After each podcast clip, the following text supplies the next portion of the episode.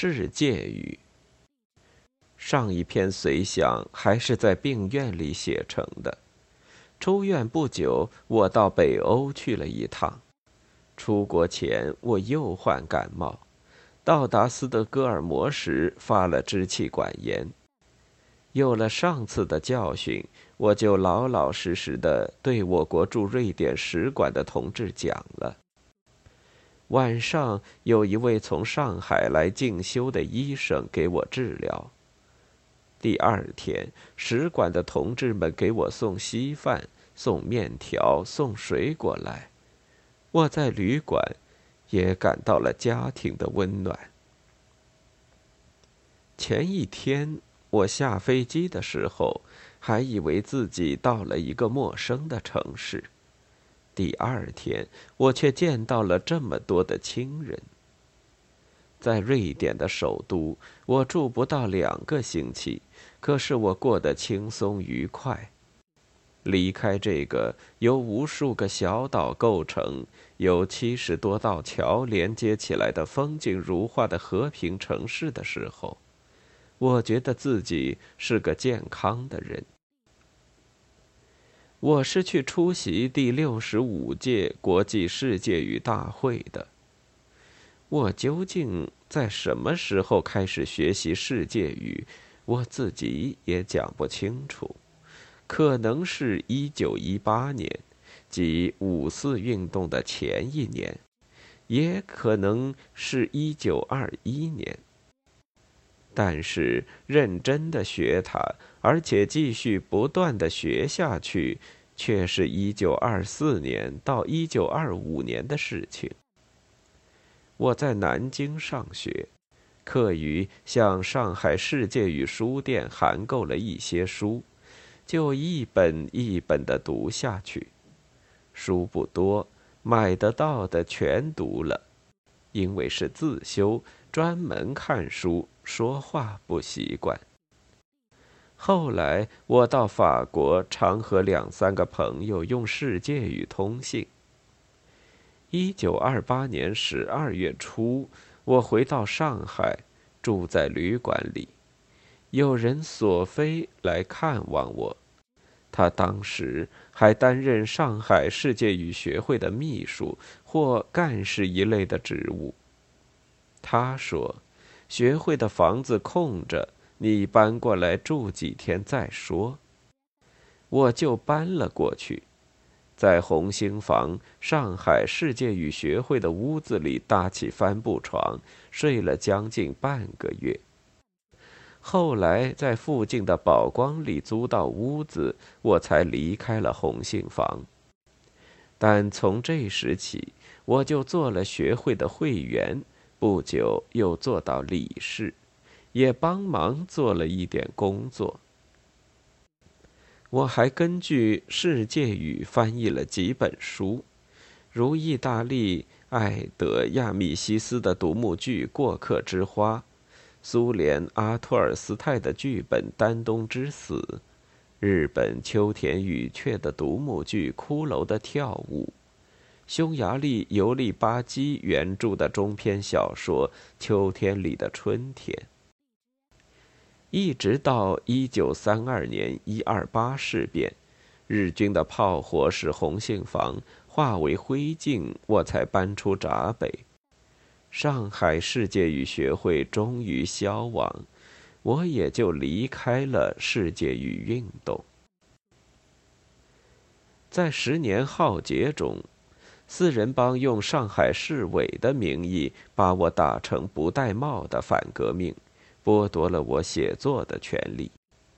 我后来偷偷的搞点翻译，空下来时也翻看家里有的一些世界语书，忘记了的单字又渐渐的熟悉起来。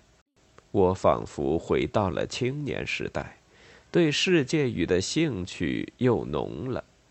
所以我出席了今年举行的国际世界语大会。几十年前，我就听人讲起这样的国际大会。在上海世界语学会里，我只是偶尔听见人用世界语交谈。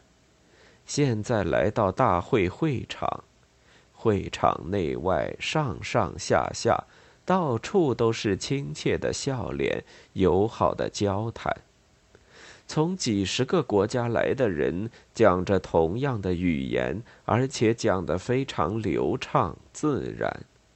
在会场里，人们报告、讨论，用世界语就像用本民族语言那样纯熟。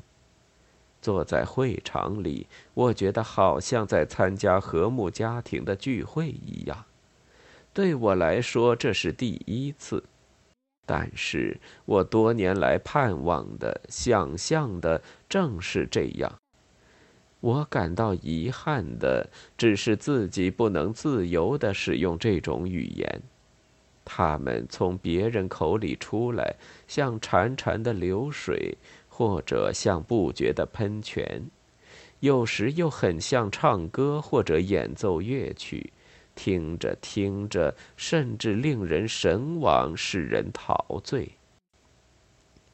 但是，他们从我的嘴里出来，却像一些不曾磨光的石子，堵在一处，动不了。不过，我并不灰心。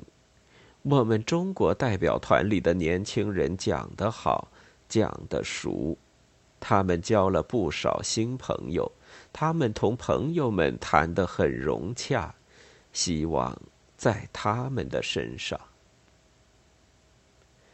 我去北欧前，有人几次劝我不要参加这次大会，甚至在动身前一两天，还有一位朋友劝阻我。他认为我年纪大了，不应当为这样的会奔波。他们都没有想到。这些年，我一直关心国际语的问题。经过这次大会，我对世界语的信念更加坚强。世界语一定会成为全体人类公用的语言。中国人把 Esperanto 称为世界语，我认为这种译法很好。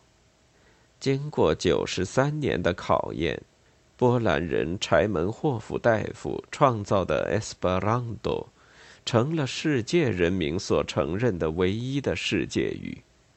它已经活起来，不断的丰富发展，成了活的语言。我开始学习世界语的时候，只有一本薄薄的卡博博士的字典。现在我可以使用一千三百页的插图本大字典了。世界语的确在发展，它的用途在扩大。参加大会的一千七百多人中，像我这样的老年人只占少数。整个会场里充满了朝气，充满了友情。在斯德哥尔摩，我还有一些瑞典朋友，因此我也有不少会外的活动。朋友们见面，首先问我关于世界语的事情，他们不大相信它会成为真正的世界语，我便向他们宣传，说明我的看法：世界语一定会大发展。但是它并不代替任何民族、任何人民的语言，它只能是在这之外的一种共同使用的辅助语。每个民族都可以用这种辅助语和别的民族交往。我常常想，要是人人都学世界语，那么会出现一种什么样的新形式、新局面？唐史在全世界，就像在大会会场一样，那该有多好！世界语是易学易懂的，这是人造语的长处，不仅对于欧洲人，对于我们亚洲人，对其他的民族也是如此。但即使是人造语吧，它既然给人们使用了，活起来了。它就会发展变化，而且一直发展变化下去，由简单变为复杂，由贫乏变为丰富，更丰富，而且积累起他的文化遗产。从国际世界语大会的会场，回到上海西郊的书斋，静夜里，摊开那本厚厚的世界语大字典，我有很多的感想。想到我们的文字改革的工作，我不能不发生一些疑问：难道我们真要废除汉字，用汉语拼音来代替吗？难道真要把我们光辉的、丰富的文化遗产封闭起来，不让年轻人接触吗？我并不完全反对文字的简化。该淘汰的就淘汰吧。但是文字的发展总是为了更准确地表达人们的复杂思想，绝不只是为了使它变得更简单易学。在瑞典，在欧洲，在日本，人们每星期休息两天。难道我们中国人就永远忙得连学习的功夫也没有？忙得连多认一两个字的时间也没有，忙得连复杂的思想也不会有吗？我们目前需要的究竟是提高人民的文化水平，还是使我们的文字简单再简单？一定要豆豆不分，面面相同？我不明白。在九亿人口的国家里，文字改革是大家的事情。慎重一点，听听大家的意见，总没有害处吧。八月二十四日。